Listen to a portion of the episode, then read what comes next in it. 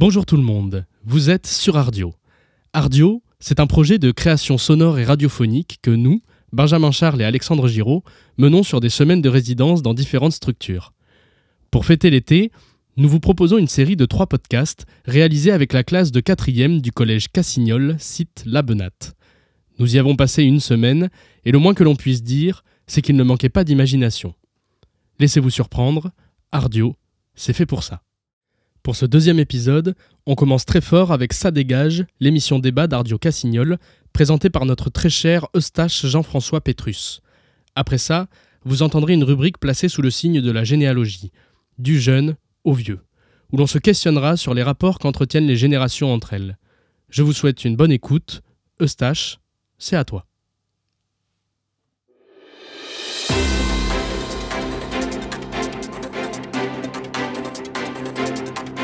Ça dégage L'émission des experts spécialistes incompétents Qui n'y connaissent rien Bonjour chers auditeurs, nous nous retrouvons aujourd'hui dans l'émission Ça dégage pour un débat sur le thème de l'immigration, avec trois personnes qui n'y connaissent absolument rien. Premièrement, il y a monsieur Joseph Le Ben qui est farouchement contre l'immigration. Bonjour monsieur. Bonjour, je suis membre de la FNACA. Mais peut-être que nos auditeurs ne savent pas ce que cela veut dire. La FNACA, c'est la Fédération nationale des anciens combattants de la guerre d'Algérie. Très bien. Bonjour. Il y a monsieur Amrani Mohamed qui est pour l'immigration. Salam alaikum. On parle français ici. Monsieur Martin Berlin qui est lui du côté de monsieur Mohamed. Bonjour. Bonjour. Et bien sûr, moi, Eustache Jean-François Pétrus, qui vous présente cette émission. Commençons. Premièrement, messieurs, que pensez-vous du chômage? Je vous donne la parole, monsieur Le Ben. Vous vous rendez compte, d'après le Figaro, 30% de la- chez la jeunesse issue de l'immigration est au chômage. 30% qui ne font rien, qui coûtent de l'argent aux contribuables, qui sont sur le dos des Français. Ne pensez-vous pas qu'il faudrait les mettre à la porte, tous ces bons à rien, sans compter les 900 000 personnes qui vivent clandestinement sur notre territoire. Oui, mais monsieur, vous dites que les jeunes immigrés sont pris principalement au chômage, mais le PIB de la France augmente de 1,2% grâce à l'immigration. Monsieur Martin, est-ce que vous avez quelque chose à ajouter? Effectivement, lors des pré-campagnes de 2017, l'immigration fut étudiée par le Conseil d'analyse économique qui plaide pour une immigration plus instruite, vantant ses avantages économiques sur le long terme. Très bien. Alors nous allons passer à la deuxième question. Que pensez-vous de la criminalité de nos jours? Le taux de criminalité depuis 1945 est passé de 15% à 70%, donc il a explosé depuis que les frontières sont plus ouvertes. Je pense que pour restaurer la grandeur de la France, il faut aussi les obliger à quitter le territoire français, tous ces délinquants et ces criminels. Et oui, mais encore une fois, vous ciblez seulement les immigrés, mais vous oubliez aussi que les Français sont aussi responsables de certains délits, et de même avec la police. Monsieur Berlin, est-ce que vous confirmez ce qu'il dit? Eh ben oui, malheureusement, les jeunes hommes perçus comme noirs ou arabes ont une probabilité 20 fois plus élevée que les autres d'être contrôlés et vivent dans des relations plus dégradées avec les forces de l'ordre que l'ensemble de la population révèle une enquête de défenseurs des droits. Vous dites donc que la France est raciste N'avez-vous pas honte Eh ben, il a totalement dites raison, monsieur. Il a totalement raison. La France est raciste. Passons à la troisième question, messieurs. Que pensez-vous des cités? Monsieur Le Ben, En France, il y a quand même 416 cités en coûtant les Outre-mer, des bâtiments immondes qui gâchent le paysage et près de 2500 mosquées en France qui déchiquetent le paysage français. Que veut dire cité pour vous? Car par cité, vous comprenez que c'est un lieu de pure violence. Vous oubliez que dans les cités, il y a des familles qui n'ont même pas les moyens de remplir leur frigo. Ils payent davantage de taxes et d'impôts de ce qu'ils reçoivent en services publics et transferts sociaux. Ils subviennent à la population native. C'est bien normal. On les accueille, ils doivent nous le rendre. Très bien. Avez-vous quelque chose à dire, euh, monsieur Martin? Malgré toutes les connaissances euh, en ma possession, euh, malheureusement non. Très bien. Nous allons passer à la dernière question. Messieurs, que pensez-vous du niveau scolaire de la France? Eh bien, comme par hasard, depuis euh, que l'immigration est en hausse, le niveau scolaire baisse, dégringole, chute, je dirais même. Que pensez-vous de ces gens qui ne font rien, qui profitent du système scolaire? Vous ne captez pas qu'ils ne comprennent pas la langue. C'est totalement compliqué de travailler avec de telles conditions. Alors pourquoi elles viennent dans notre pays? Eh, Tout simplement, c'est parce que le niveau de vie dans leur pays n'est pas assez conforme à, à leur, euh, par exemple, leur hygiène de vie. Voilà. Ça n'a aucun sens. Avez-vous quelque chose à ajouter, euh, monsieur Amrani? Non, non, j'ai pas besoin de parler avec une personne comme ça qui veut pas comprendre les propos qu'on qu'on lui donne. Je j'y vais pas. Monsieur Berlin Moi, je ne dirais que ce n'est pas à cause euh, de l'immigration que le niveau scolaire baisse, mais plutôt à cause d'une génération qui ne fait rien. Rien du tout. À part glander sur les réseaux sociaux, c'est honteux. Monsieur Le Ben, peut-être? Moi, j'y vois très clairement une cause à effet. Étrangement, depuis qu'on essaye de faire une inclusivité dans l'école, le niveau, mais invraisemblablement bas. Regardez le- où va le monde? Dans le mur. Non, mais vous avez pas remarqué, monsieur, la, la hausse des personnes qui sont sur les réseaux sociaux sont plus particulièrement français. Et là, vous dites que le niveau scolaire, à cause des immigrés, est en baisse. Il faut arrêter les réseaux sociaux. Voilà, c'est c'est pas logique. Vous dites que c'est les immigrés, mais alors que c'est totalement les Français qui utilisent les- le plus les réseaux sociaux. Donnez-moi un nom d'un immigré qui a réussi sa vie. Monsieur Zidane. C'est bien beau, il a réussi à mettre quelques buts en 98, mais maintenant il fait plus grand chose à part aller entraîner les équipes d'à côté. J'ai l'impression que vous êtes jaloux de ce qu'il fait. Mais vous, vous avez réussi votre vie peut-être? Oui, moi je critique les gens et c'est très bien payé. Vous essayez de me de me mettre dans la mauvaise route là. Vous essayez de vous foutre de moi là. hein. On va arrêter là, je pense que vous avez assez argumenté. Merci de nous avoir écoutés sur ce débat sur l'immigration. Ça dégage, l'émission des experts incompétents sur Radio. Aujourd'hui encore, nous avons été accompagnés de personnes qui n'y connaissent rien. Nous en avons fini pour aujourd'hui. C'était Eustache Jean-François Petrus. Je vous dis au revoir.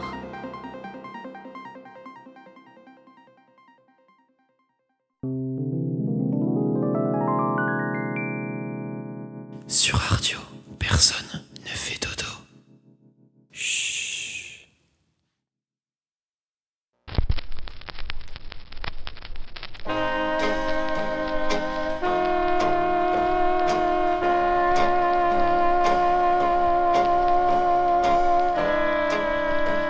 Du jeune Au vieux L'émission Transgénération.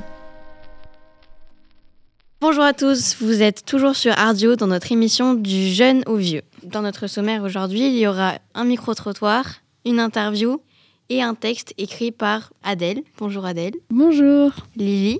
Bonjour, Lily. Bonjour. Et Jaline. Bonjour. Donc je pense que nous pouvons commencer par le micro-trottoir. Et bonne écoute.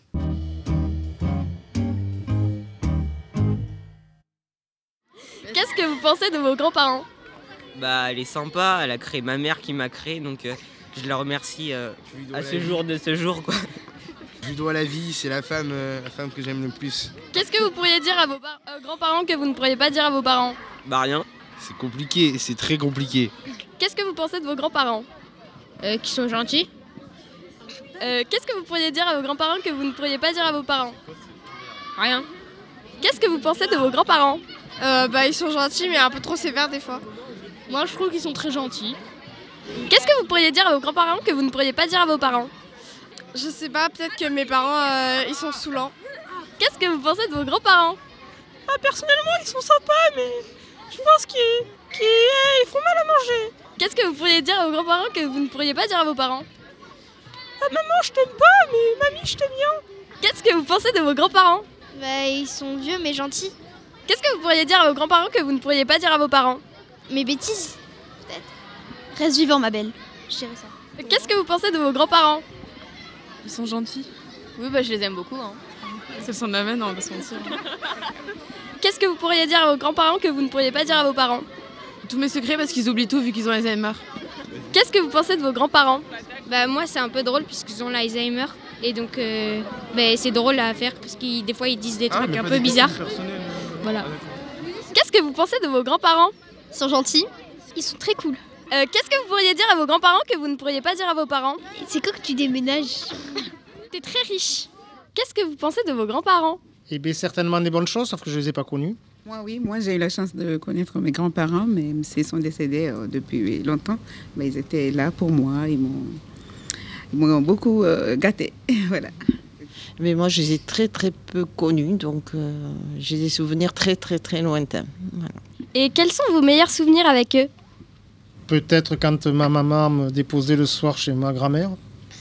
Et moi, c'était les week-ends. Les week-ends, il me tardait parce que ma, ma grand-mère me préparait des bons petits plats que j'aimais. Et puis voilà, je passais du temps avec elle. Elle me coiffait, elle me chouchoutait. Donc j'étais très, très contente quoi, de passer du temps avec elle. Bien, moi, très peu connue, donc euh, j'ai pas de souvenirs. euh, un peu aux vacances, mais euh, vraiment, j'étais très petite, donc euh, c'est des souvenirs très, très lointains. Qu'est-ce que vous pensez de vos grands-parents? Euh, mes grands-parents, ce sont euh, deux personnes, euh, parce que je ne connais que mes grands-parents maternels, euh, que j'admire beaucoup et que j'aime énormément. Voilà.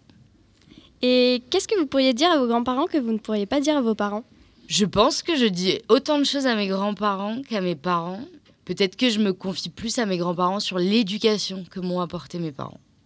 Voilà. Qu'est-ce que vous pensez de vos grands-parents? Euh, je pense que euh, c'est de ma famille, donc euh, je les aime beaucoup. Et euh, c'est comme mes parents. Euh, Qu'est-ce que vous pourriez dire à vos grands-parents que vous ne pourriez pas dire à vos parents? Ils sont euh, très euh, gentils avec nous et euh, ils font euh, tout pour nous faire sourire. Qu'est-ce que vous pensez de vos grands-parents? Je les aime. Qu'est-ce que vous pensez de vos grands-parents? Je les aime pas, ils sont moches. Qu'est-ce que vous pourriez dire à vos grands-parents que vous ne pourriez pas dire à vos parents? Bah rien, puisqu'ils sont morts. Super, merci. Du jeune Au vieux Vous êtes toujours sur notre émission du jeune au vieux sur Radio. On peut voir que l'amour pour les grands-parents est universel. Maintenant, nous allons accueillir Michel, la grand-mère de Lily, pour voir si cet amour est réciproque. Bonjour, pouvez-vous vous présenter? Ah, je me présente, c'est ça. Bon. Alors donc, je m'appelle Michel, je, je suis une très très vieille grand-mère. J'ai- Je suis née euh, au début de la Deuxième Guerre mondiale, donc j'ai 83 ans. Et, euh, j'ai- et voilà, c'est tout.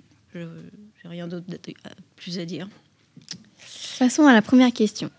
Que pensez-vous de la jeunesse? La jeunesse, c'est c'est toujours merveilleux parce que c'est c'est le démarrage d'une vie et on ne sait pas ce que ça va être et c'est un mystère total et c'est magnifique. Et de quoi avez-vous peur pour les jeunes? Euh, j'ai peur d'Internet, j'ai peur des téléphones, j'ai peur que, ça, que tout ça aille trop vite.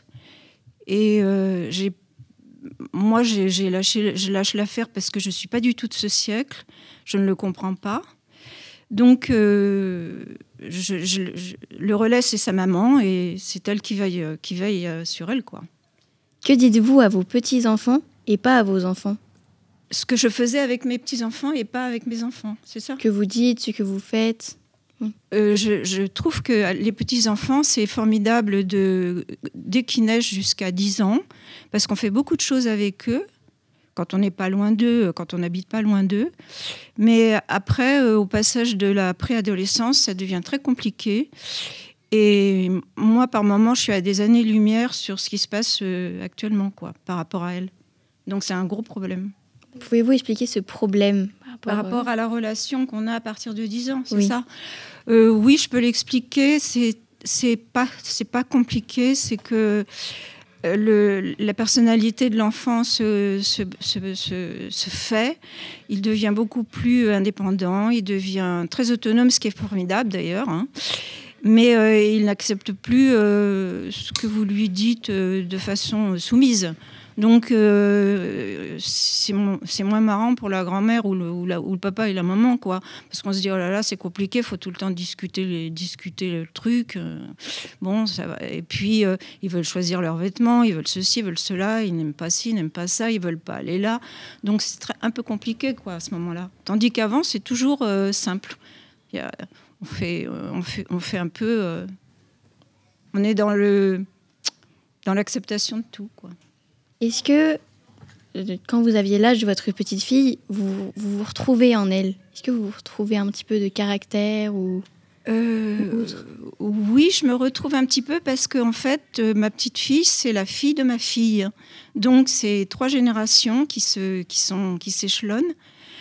Mais ce que je ne retrouve pas du tout, c'est la vie que la vie qu'elle a elle et moi ce que j'ai eu comme vie. Moi j'ai vécu à Paris.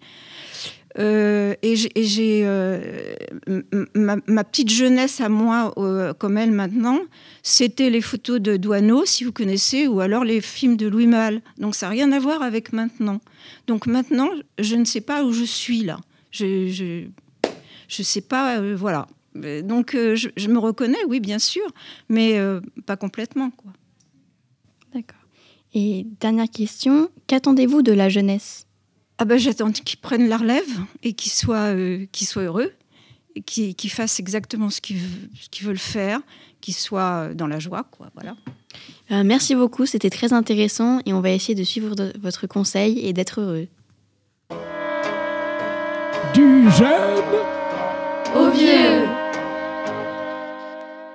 Et pour terminer cette émission, nous allons écouter un texte rédigé par les membres de l'équipe de l'émission autour de l'amour pour les grands-parents.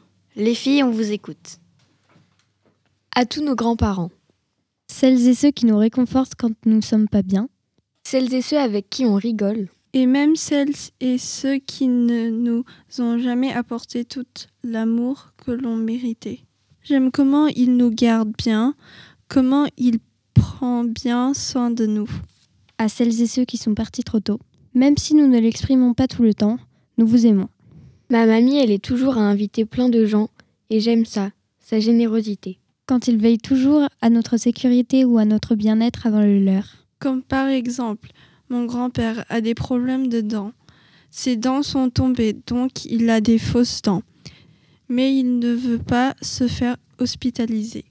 J'aimerais leur dire qu'ils me manquent et que c'est difficile sans eux. De partager certaines choses, de discuter comme on peut pas faire avec nos parents. J'aurais aimé que mon grand-père m'amène au tennis avec lui. Moi, je n'ai pas connu mes grands-pères. Alors, j'aurais juste voulu leur parler deux minutes. Quant à mes grands-mères, je les aime. Merci à tous de nous avoir écoutés et merci les filles. On se retrouve bientôt pour une nouvelle émission du Jeune au Vieux sur Radio. Et n'oubliez pas le conseil des Mimi, soyez heureux Du jeune Au Vieux L'émission Transgénération. Merci Jaline, Lily, Adèle, Elisa pour ce témoignage touchant. Vous avez bien compris, chez Ardio, on suit les conseils de Mimi, alors soyons heureux. Et tout de suite, c'est les pubs d'Ardio. Les pubs, les pubs d'Ardio. Fallait faire des pubs pour Ardio. Alors c'est les pubs, les pubs d'Ardio. Dronounou Il ne pleure pas. Il ne crie pas. Il ne vous fait pas chier. Dronounou Le drone, livreur de bébé. Il vous livre votre enfant dans un sac plastique rempli d'eau avec des petits trous. Comme un poisson rouge. Et votre bébé arrive bien mort. Ça fera une super décoration. Dronounou Un drone pour le bébé que vous méritez. Dronounou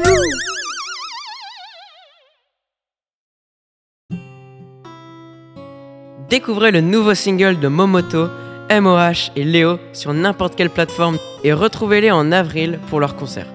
En partenariat avec Fiat Multira. J'arrive chez la maman Amouha avec ma fiance multira. Miskina, elle m'a fait une paella. Elle veut que je fasse du darbouka. Darboka. Comme j'ai kiffé, je suis parti pimper ma Fiat Multira. Dès mon arrivée à Los Santos, que des cassos. Ok? Fini de pimper les flammes à l'avant. Tu vas délirer mon grand. Elles auront à l'arrière fumé des pneus verts. Je vais ta mère, même si ça va pas te plaire, je vais faire comme ton père. Je vais faire comme ton père. Acheter la Multira. Multira. Multira. Et pimpera. Pimpera. Pimpera. Hollywood Chewing Gum. Vos proches tomberont sous le charme de votre haleine en un instant. Hollywood Chewing Gum. Hollywood, la fraîcheur de faire fuir. Hollywood Chewing Gum. Disponible sous toutes les tables de votre collège. Hollywood Chewing Gum. T'es parti de loin, mais maintenant tu te mets bien. Fais pas l'imbécile et montre que t'as du style. Hugo Goss. Achète du Hugo Goss pour montrer que t'es le boss. Et ça te rend beau gosse. Hugo Goss. Bonjour, calé des ou Hélène Yuzio, Halloween, de spécialité là. Zot ka souhaité une euh, bonne journée et que la limite c'est dans vos yeux. Allo Quentin Wezot. Vignenne Martinique. Dawe Martinique. C'est un bel pays. Martinique, l'île magique. Ardio. La radio de los locos. Vous êtes toujours sur Ardio et on continue ce second épisode de l'émission Ardio Cassignol avec une rubrique historique des bêtes d'histoire. Et vous allez voir, Raphaël en a des belles à nous raconter. Puis on finira par une émission construite par Amaury, Clash Foot, où vous l'aurez compris, ça va clasher en parlant ballon rond. Et surtout, il vous a préparé une petite surprise en fin d'émission. Allez, Ardio Cassignol, c'est reparti.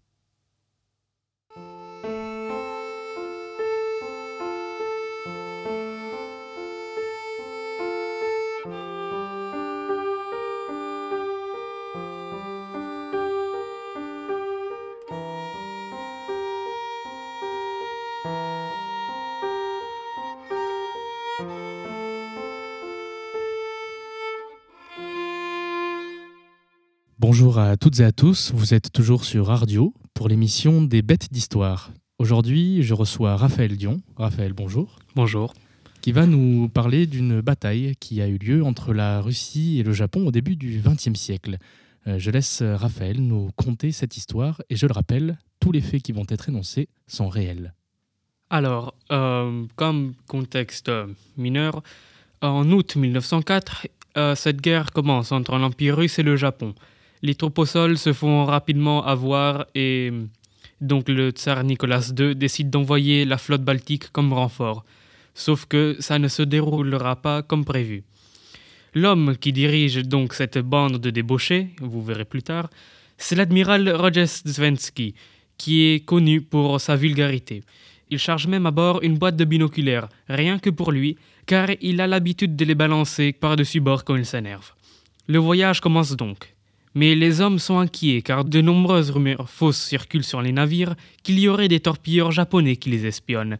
À cause de cette paranoïa générale, ils ont ouvert le feu sur deux bateaux pêcheurs danois qui allaient leur donner un simple message. Ils répéteront la même chose dans la mer du Nord avec 30 bateaux pêcheurs anglais. Ils ont, ils ont beau tirer pendant 20 minutes, ils auront réussi à couler qu'un seul bateau et blesser quelques autres pêcheurs, mais ils auront aussi réussi à se tirer dessus eux-mêmes et tuer au moins deux de leurs propres hommes. La raison de cette débauche, c'est que les marins de la flotte sont des moujiks, des fermiers donc, et ils avaient à peine quelques mois d'entraînement, voire pas du tout pour certains. Après cet affront, l'Angleterre, qui a trouvé une belle occasion de ralentir les flottes russes, choisit de ralentir les ravitaillements de ressources comme le charbon et les vivres, et ils interdisent même leur arrêt dans certains ports. Quand ils arrivent enfin au détroit de Gibraltar, avec peut-être quelques autres accidents qui n'ont pas été cités, l'admiral choisit de séparer ses troupes. Une moitié, la plus lente, se dirigera vers le canal de Suez, où il présume qu'il y aura une embuscade euh, sur la mer Rouge et l'autre flotte, qui sont de bateaux euh, neufs et plus rapides, feront le tour de l'Afrique pour euh, se rencontrer au nord de Madagascar. Mais malheureusement, juste quand ils se dirigent vers le détroit, il y a une encre qui traînait et qui arrache un câble de télégramme qui coupera la communication entre l'Afrique et l'Europe pendant quatre jours. Donc le deuxième groupe décide de se ravitailler en charbon en Afrique du Sud. Et vu que les navires en consomment beaucoup et qu'ils ne savent pas quand est-ce qu'ils vont s'arrêter après, ils choisissent de tout remplir, même la cabine du capitaine. Quand ils arrivent aux côtes de Madagascar, l'admiral demande au groupe qui passe par le canal de Suez de se réunir au nord de l'île. Pendant qu'ils attendent la flotte, l'amiral autorise à ses hommes le droit de prendre une seule chose de l'île. Et les marins prennent donc des fruits et d'autres objets, mais aussi des animaux comme des caméléons ou des serpents. Il y a même un marin qui donne un perroquet à l'admiral Rojestvensky, ce perroquet ayant déjà appris ses insultes russes avant le rendez-vous avec l'autre flotte.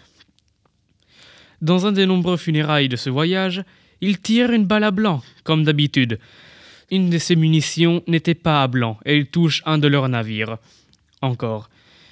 Quand ils arrivent en Indonésie, ils commencent l'entraînement de tir, qui consiste à mettre deux bateaux l'un à côté de l'autre et à tirer entre les deux.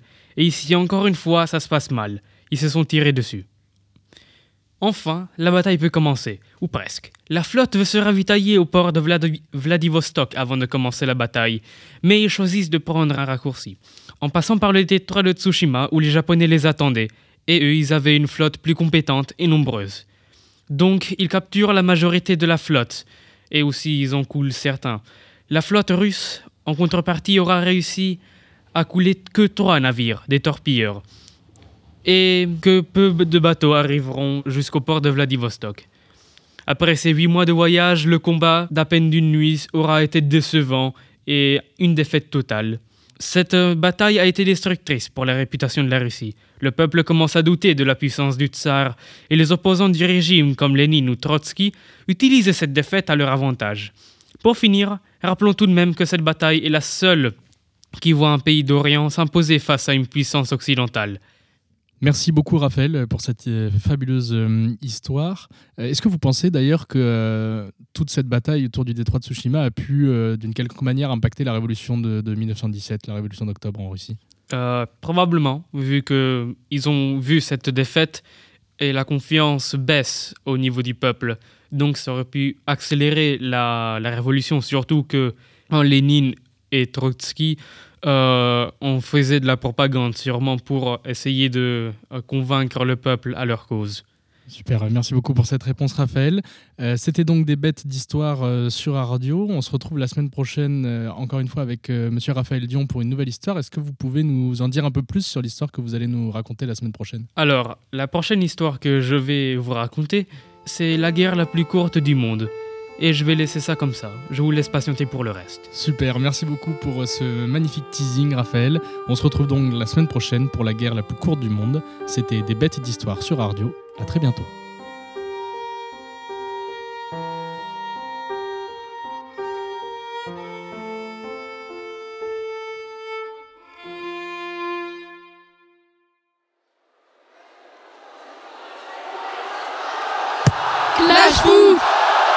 L'émission du foot, l'émission du clash Bonjour à tous et à toutes, nous sommes sur Radio et sur mon émission Clash Foot. Nous allons parler de la rivalité entre l'OM et PSG, ces deux clubs fantastiques. J'ai été sur le terrain avant pour demander cette question OM ou PSG à des personnes, donc voilà le résultat. Clash Foot Alors, tu es euh, PSG ou OM PSG. D'accord Et ça fait quoi d'être éliminé en huitième de finale? Ça fait mal, mais je crois qu'on commence un peu à être habitué dernièrement de pas faire des matchs terribles, non? Euh, Vous êtes pour euh, PSG ou OM PSG moi, moi, je suis pour le PSG. Voilà. Et ça fait quoi d'être éliminé en huitième de finale? Bah, On ça fait pas. rien. On Enfin, en ça fait pas. quelque chose, On mais... en parle pas. Mais on On n'en en parle, parle pas, j'ai On- dit. Voilà, on n'en parle pas. Voilà, on n'en parle pas. Euh, Bonjour, euh, vous êtes pour euh, PSG ou OM PSG, bien sûr. Euh, Ça fait quoi d'être éliminé en huitième de finale? Bah, franchement, ça fait longtemps qu'on se fait éliminer en huitième de finale. Et ça fait pas grand chose, mais c'est triste quand même. Mais arrête. Quoi? PSG nique l'OM, ils l'entendent là? Oui. PSG nique l'OM. Arrête. PSG ou OM Oh là là, le RC Lens, ça vous va? PSG ou OM PSG. D'accord, ça fait quoi d'être éliminé en huitième de finale? Vraiment, je m'en bats les couilles. euh, Vous êtes pour euh, PSG ou OM PSG, Ok, et ça fait quoi d'être éliminé en huitième de finale? Nick Taras.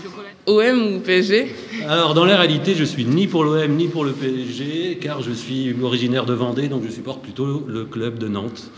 Mais si j'avais un choix à faire actuellement en France, je dirais que je serais plus pour le petit poussé, donc plus pour l'OM que pour le PSG. Euh, OM ou PSG au foot? Moi, euh, je viens de Nantes, donc ma- mon équipe préférée, c'est le FC Nantes, des Canaries. Moi, je suis pas trop foot. Et par contre, euh, j'ai mon fils souvent qui me parlait de Paris Saint-Germain. Ah, ben. Donc euh, voilà, donc, euh, donc euh, voilà, Paris Saint-Germain, je dirais. Mais je suis pas trop foot. Vous connaissez la phrase de, vous connaissez la phrase de, de Churchill? Non, je connais pas. Ah oui. Churchill disait No sports, never. Tu es pour le PSG ou l'OM Le PSG. Ok, et ça fait quoi d'être éliminé en huitième de finale? J'en sais rien. Je veux dire, euh, bon, on en a gagné assez, hein, des, des coupes et tout et tout. Donc, euh, Surtout qu'on a Mbappé, alors excusez-moi, mais bon. hein. PSG ou l'OM Le PSG, Et ça fait quoi d'être éliminé en huitième de finale? Je m'en fiche. Tu es pour l'OM ou le PSG Le PSG, même si en ce moment on est très très nul.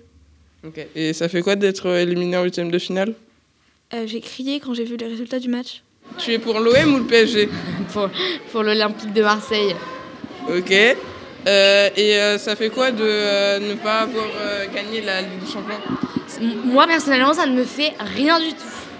Un peu triste pour l'équipe, mais moi, ça ne change rien à mon mon quotidien.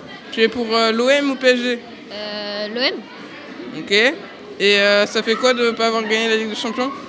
Bah, Je sais pas, c'est juste dommage, mais euh, ils auraient pu faire mieux. Euh, Paris ou OM Euh, Paris. Et euh, ça fait quoi d'avoir perdu en huitième de finale? Bah franchement ça casse un petit peu les couilles. On a fait, on a fait des bons matchs. Premier match on l'a perdu parce qu'on a pigé la balle, sinon on avait gagné. Et euh, et voilà, enfin c'est frustrant. Huitième, huitième finale du PSG Oui, c'est très frustrant. PSG ou OM PSG, euh, non, OM. OM. OM Ok. Totalement. Ça fait quoi de pas avoir gagné la Ligue des Champions? Moi, je m'en fous totalement. C'est juste que je supporte pas le PSG parce que vraiment Messi éclaté au sol. Voilà. Messi est vraiment nul. D'accord. Et moi j'ai fait une lettre d'amour pour Messi, je dois réagir comment Bah, franchement, t'aurais pas dû. Hein. Ok. Merci. Voilà. Au revoir. Au revoir. Clash Foot Vous êtes toujours sur Clash Foot. Vous venez d'écouter notre magnifique micro-trottoir. Maintenant, nous allons en débattre. Je suis accompagné de deux supportrices marseillaises, Olympe et Ninon. Bonjour. Euh, ça fait combien de temps que vous supportez euh, l'OM Depuis hier. Depuis la nuit des temps. Et euh, de deux supporters du PSG, Sacha et Clovis. Salut, on est là. hein. On est là. hein. Ça fait combien de temps que vous supportez euh, le PSG Depuis que je suis née. Hein. Depuis tard pas longtemps. Ok, merci les gars. À la fin de l'émission, je vais vous communiquer ma lettre d'amour envers Messi. Avant ça, place au débat. Ninon, pourquoi aimez-vous autant l'OM Euh, les supporters euh, de Marseille sont plus fun, ils sont plus conviviaux, ils ont plus d'histoire. Et toi, Sacha, qu'est-ce que t'en penses? Alors, euh, les supporters marseillais, ils sont pas fun, ils sont plutôt violents parce que il y a pas longtemps, ils avaient été interdits euh, d'aller dans d'autres stades parce qu'ils étaient trop violents. Donc moi, j'appelle pas ça être fun. Moi, j'appelle ça des zouaves. Oui, mais depuis qu'ils ont été euh, privés de stade, est-ce qu'ils ont re-été privés de stade? Non. Donc ça veut dire qu'ils apprennent de leurs erreurs. Euh, non, mais de toute façon, c'est pas important. Le PSG, ils ont des meilleures statistiques et des meilleurs joueurs. Et toi, Olympe, supportrice depuis la nuit des temps, qu'est-ce que t'en penses? Euh, donc euh, déjà, à l'OM, il y a Payet. Et l'OM, c'est le meilleur club sans argent, ce qui est respectable. Sacha, une réaction? Euh, oui, mais le PSG, ils ont gagné 49 fois contre l'OM et l'OM seulement 35 fois contre le PSG, dont 21 matchs nuls. Donc le PSG a gagné plus de matchs et ils ont déjà, mais ils sont au-dessus de l'OM. Et toi, Clovis, quels sont tes arguments pour euh, protéger le PSG Euh, un paillette n'équivaut pas à un Lionel Messi. Je suis d'accord. C'est un peu tiré par les cheveux. Et vous, euh, les supportrices marseillaises, que pensez-vous à cette euh, attaque Euh, à l'OM, euh, il y a plus de valeur morale, car plus de belles histoires. Et Marseille, c'est plus beau que Paris dans tous les cas. Les calanques et tout ça. Il y a une ferveur. C'est la capitale du foot. Hein. On peut euh, aussi se faire agresser là-bas. Ah oui. Et en plus, euh, non, c'est pas une plus belle ville que Paris, parce que Paris, c'est la capitale, il y a la Tour Eiffel. Non, mais c'est la capitale du foot, l'OM. Enfin, Marseille. Ça, c'est autoproclamé. Hein. Ouais, ouais, ouais, ouais, on n'est pas dans une émission euh, de tourisme ou de géographie, on est dans Clash Foot. Je te donne la parole, toi, Clovis. Bah, vous avez parlé de Payet, mais entre nous, euh, Payet n'équivaut pas à Neymar, le grand Neymar. Ah, arrête, paillettes, mais des paillettes dans les yeux. Il brille. Et puis euh, Neymar, il est payé par des Qataris. euh, Vous avez du sang sur les mains en fait. Ouais, mais nous on assume. C'est En pas plus, il directement aime nous. Bolsonaro. Qui? Et toi, Sacha, qu'est-ce que t'en penses? Alors, euh, ce que font les Qataris, euh, on va pas s'en mêler, parce que c'est indirect, ça ne nous mêle pas. Et ensuite, euh, je voulais dire qu'il y a plein de clichés autour de Marseille. Il y a plein de clichés autour de- du Qatar aussi. Ils ont quand même exploité des enfants euh, pour construire des terrains de foot. Ils avaient qu'à bien travailler à l'école aussi. Bon, on va arrêter le débat. Ah, attendez, je vois que Olympe elle lève la main pour euh, parler. Faut pas oublier que l'OM, ils ont ils ont l'étoile sur le maillot. Hein. Mais ça, c'était à l'époque des dinosaures. hein. Bon, Marseille, ils ont l'étoile sur le maillot et le PSG, non. Mais euh, je tiens à dire que c'est quand même euh, deux clubs euh, fantastiques et respectables. Pour finir cette émission, je vous propose d'écouter ma déclaration d'amour envers Lionel Messi. Mon cher Lionel Messi, dès que je t'ai vu sur le terrain avec ta nouvelle coupe, ça a été fatal pour moi. Ton premier but, magique, était très beau. Tu fais battre mon cœur plus vite que tes sprints sur le terrain. Tu as un charisme incroyable. Je t'aime. Voilà, c'était ma lettre d'amour. Je tenais à remercier tous mes invités d'avoir euh, été là pendant le débat. Et avant de conclure cette émission, une petite surprise. Messi, fort et rapide.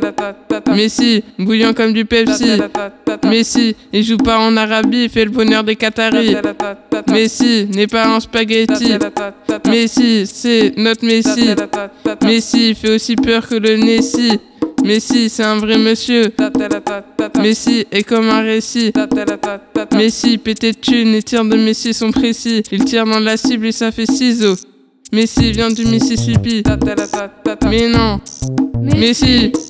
Mais non. Messi. Et boum dans la lucarne. Mais non. Messi. Mais non. Messi. Et boum dans la lucarne. Lionel Messi. C'est le lion. Messi est aussi petit que Léo. Messi se ressaisit. Messi est la clé de la victoire. Messi et ses péripéties. On élit Messi, Messi le roi de Paris. Et ça fait boum dans la lucarne. Mais non, Messi, mais non, Messi. Et boum dans la lucarne. Mais non, Messi, mais non, Messi. Et boum dans la lucarne. Lionel Messi, c'est le lion. Ah Merci à tous de nous avoir écoutés, c'était Clash Foot et merci encore à mes invités. À bientôt pour un prochain Clash Foot. Clash Foot L'émission du foot, l'émission du clash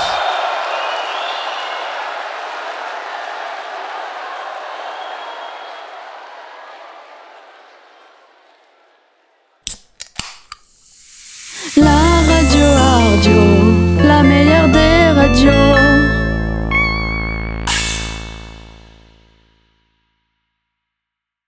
Cette émission a été réalisée avec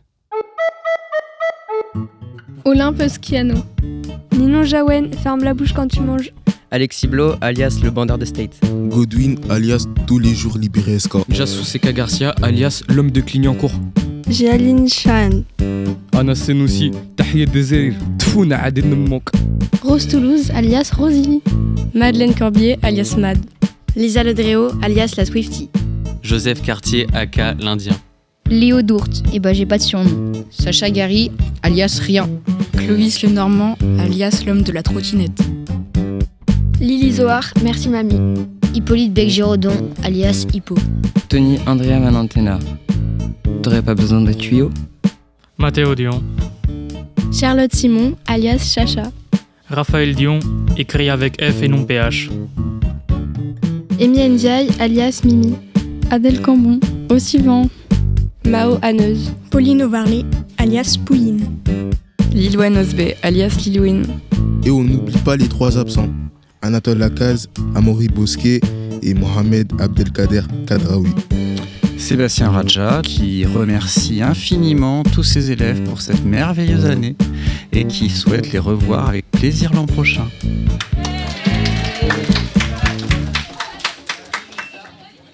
Merci à toutes et à tous de nous avoir écoutés. C'était le deuxième épisode d'Ardio Cassignol, émission réalisée avec la classe de 4e du collège Cassignol, site Labenat, à Bordeaux, en compagnie de leur professeur, Sébastien Raja. Cette émission a été réalisée par Benjamin Charles et Alexandre Giraud de l'association N'a qu'un œil. Ardio est un projet soutenu par le conseil départemental de la Gironde et la mairie de Bordeaux. Merci à toutes et à tous pour votre écoute. On se retrouve la semaine prochaine pour l'épisode numéro 3.